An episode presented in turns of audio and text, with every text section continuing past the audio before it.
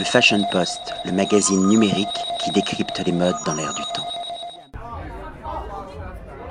With Sandra Sraby, William Arlotti for the Fashion Post. Sandra, how was born Reykjavik Fashion Festival? How was it born? Yeah. So it's originated in 2009, and uh, then there was another team that had the festival, and they they founded the festival and they created the festival. And so this year came a new CEO and a new team uh, that came to the festival, and that's us. How many people are in the team? I would say we're all together, like all the people that the core people are like 10 people, but all the people that come to the festival are about 200. Yeah. What does it mean for you to be a part of this adventure? It's complete. It's life changing. We are such a we're such a tight team of people. We become family.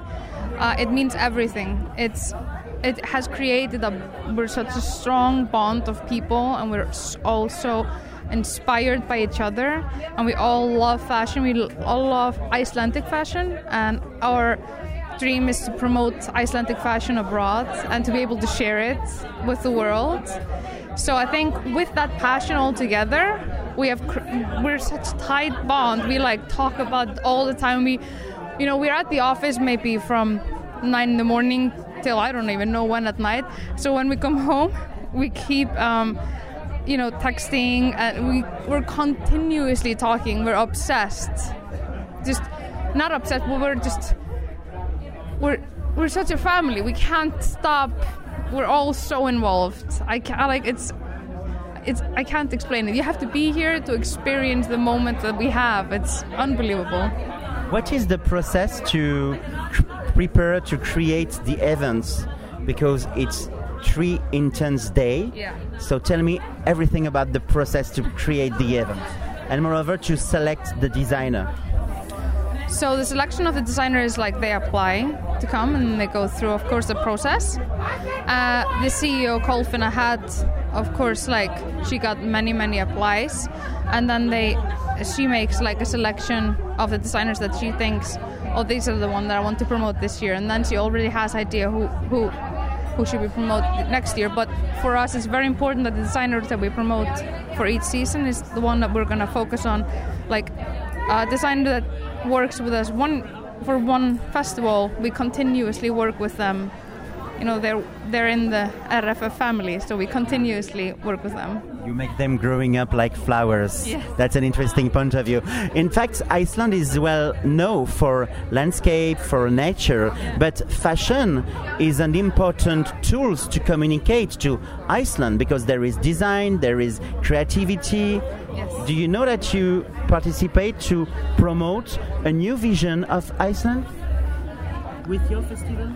Yeah, we hope to. We really hope to promote and show this side of Iceland because Iceland is so known for their landscape and for the crazy environment and we so want to promote because our designers so they're so influenced by the weather by the cult the you know we have such a unique and strange culture so they are they are so inspired by what we are known for so we want to promote the fashion that comes out of this you know raw landscape and and crazy seasons. So that's what we want to focus on because like the fashion of course changes very dramatically because our weather changes very dramatically you know. So i don't know i think what Iceland is famous for is our fashion is very influenced by it very much, and the designers are, are as well.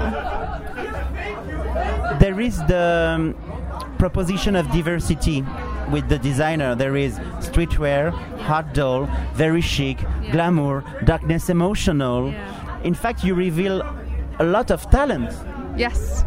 And, and you know, these six designers, they're so different. They're so different, but they represent how different we are. Because we are, we are, you know, if you think about how crazy everything is here and how, you know, what we live with, uh, it's it's natural that the designer is going to take very different influence. So I think yeah i mean it's amazing that we, we can we have a diversity to like you go to six shows and nothing is even similar you know not, nothing is even close to being similar and that's yeah, that, you know, it's it's very unique, and that's really what we want to be able to promote. That we are very, you know, where uh, each designer is so different and so unique. Let's go behind the scene. Let's talk about hairstyle, makeup, artistic direction, music. Uh, what do you, You want have to know? two. You have two director artistic for the choreography and for the light and for. What is the? So Ause, Ause Maur, who is also a fashion designer, he is the he is the artistic di- director of the show.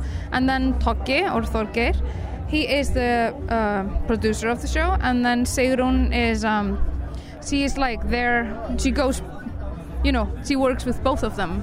So th- she's like both a production and she's also a art director. So the three of them are like the core team of that, and they work very well together. And so they, come, you know, work with each designer to, you know, how is how is how is the music gonna be? How is the makeup, the hair, and everything? And then we have Reykjavik Makeup School, and then we have NYX Cosmetics and Label M, who are working very closely with the designers. And so the designers are, are the ones that, of course, make how the makeup is going to be, how the hair is going to be, of course. So they are the core team that kind of makes that happen, you know, make, makes that evolve and become what it is. So mm-hmm. yeah. All of this can create a nice balance. It's the question of balance and artistic direction. So, thank you so much. I was extremely honored to discover talent, to meet you, and to spend a wonderful time in Iceland. Thank you so much, Sandra, and all my best, and hope to see you next season.